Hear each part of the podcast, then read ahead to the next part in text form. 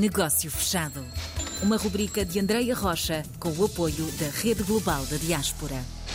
Seguimos do outro lado do Atlântico. Depois de termos celebrado os 200 anos de independência do Brasil, continuamos a perceber como é que hoje em dia estão as relações entre estes lados do Atlântico, mais especificamente no que toca a negócios. Vamos conhecer hoje a Clivânia Teixeira. Clivânia, bem-vinda. Ah, muito obrigada, André. É uma satisfação estar aqui com vocês. Hoje estamos aqui as duas para ficar a conhecer um pouco do trabalho da Clivânia na Câmara Brasil-Portugal no Ceará. O que é que a Clivânia faz? Que ligação é esta que há então entre o Ceará e o nosso país aqui deste lado? Bom, eu entrei aqui na Câmara Brasil-Portugal como sócia, depois entrei para diretorias, isso desde 2003, e tenho sido uma militante é muito forte no que diz respeito às relações luso-brasileiras. Né? Então, hoje, além de assessorar a Câmara Brasil-Portugal no Ceará, nós também sediamos a Federação das Câmaras Portuguesas de Comércio no Brasil e eu também acumulo essa função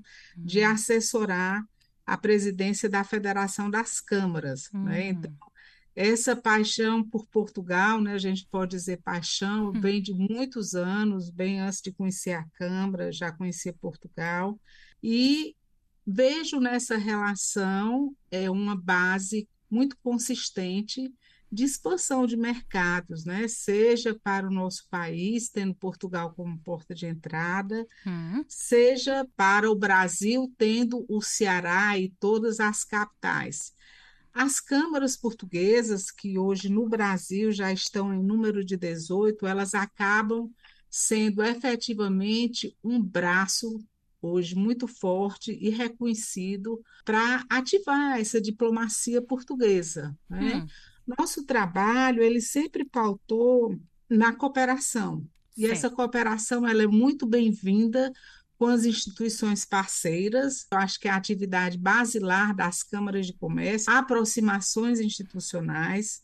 Certo. No caso da AEP, né, hum, que a gente Sim. teve aí esse contato recente para a ativação da rede global da diáspora no uhum. Brasil, ela teve início desde o início da Câmara, né? Em 2007, nós fizemos uma missão que eu costumo dizer que foi um grande encontro, porque reuniram 13 estados do Brasil e 82 empresários. Uhum. Foi quando nós estreitamos essa relação com, com o Porto, né? Uhum. Através da AEP. E a Câmara vem trabalhando né, com o nosso apoio para consolidar a sua presença como uma das principais referências nas relações com Portugal. Esse ano também sediamos o Encontro de Negócios em Língua Portuguesa, e tivemos a oportunidade, né, depois de percorrer alguns caminhos, hum. participando desses encontros todos que a Rede Mundial das Câmaras promove e tendo um certo destaque a partir da nossa atuação, a gente hoje também está como vice no Comitê Executivo da Rede Mundial das Câmaras. Né? Então, isso para a gente é a consolidação de um hum. conjunto de ações, de um conjunto de pessoas que eu costumo dizer que são os navegadores da modernidade, né? E a gente tem essa herança aí muito bem-vinda dos navegadores portugueses, hoje no caso da diplomacia econômica. Quais são as áreas e os setores que mais fluem de um lado ao outro do Atlântico? É, a gente sempre costuma dizer que as relações elas começam com pessoas, né? Então certo. sempre tem essa questão do, do, turismo que depois vai para o imobiliário, né? Hum. E nesses 20 anos a gente pode dizer que o setor de energias cresceu muito essa relação. Hoje é um dos setores mais proeminentes. Uhum. A economia do mar é um setor potencialíssimo, né? Entre essas empresas todas. Pelo menos eu estou falando assim pelo ângulo do Ceará, o setor de agronegócios também, tudo que envolve alimento.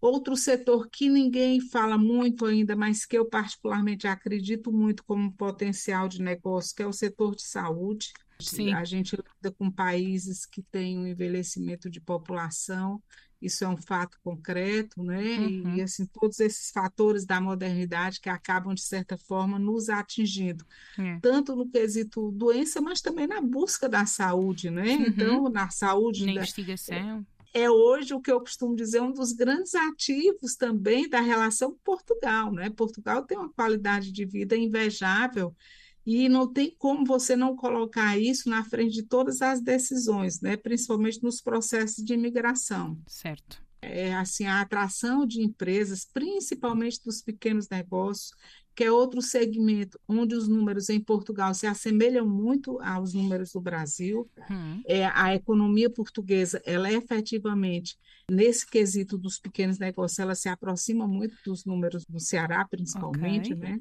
Então, isso é um setor potencial. O que, que a gente costuma dizer? Hum. Os grandes negócios, eles têm pernas para andar. É uhum. É diferente dos pequenos negócios. Então, certo as câmaras têm sido muito felizes em focar nesse nicho, né? Nós do Ceará trabalhamos muito essa questão é, e, e valorizamos a relação com Portugal como uma base que é indispensável hoje na questão da internacionalização hum. desses mercados. Entra agora a rede global e de que forma é que procuram colaborar com esta plataforma? Bom, primeiro, assim, a gente vem trabalhando em conjunto com a Fundação AEP desde 2019, começamos antes Sim. da pandemia, né? uhum. né? Não só no olhar para as ferramentas, para a parte técnica de como promover essas conexões, e agora que ela está, digamos assim, implementada, né, uma rede de fácil acesso, extremamente democrática, sem custos para os utentes, nós estamos trabalhando fortemente na divulgação. Portugal formalmente está em 180, os portugueses, né, em 180 países, ela já teve esse lançamento em 132 países. Verdade. Então, a gente que há bem pouco tempo atrás ficava buscando né, fornecedores, parceiros de uma forma assim, mais primária, né, na hum. medida em que a gente estimular o cadastramento de empresários nessa rede, a gente vai estimular também que haja um networking, né? Uhum. E desse networking, eu costumo dizer, networking todos nós fazemos, mas também existe uma arte de transformar isso num relacionamento de parcerias uhum. e negócios, né? Então, a gente vem trabalhando nesse modus operandi, né, de fazer a coisa acontecer e, digamos, convencer no melhor dos sentidos as pessoas a acessarem essa rede, né? Sair daquele jargão, ah, é mais uma rede.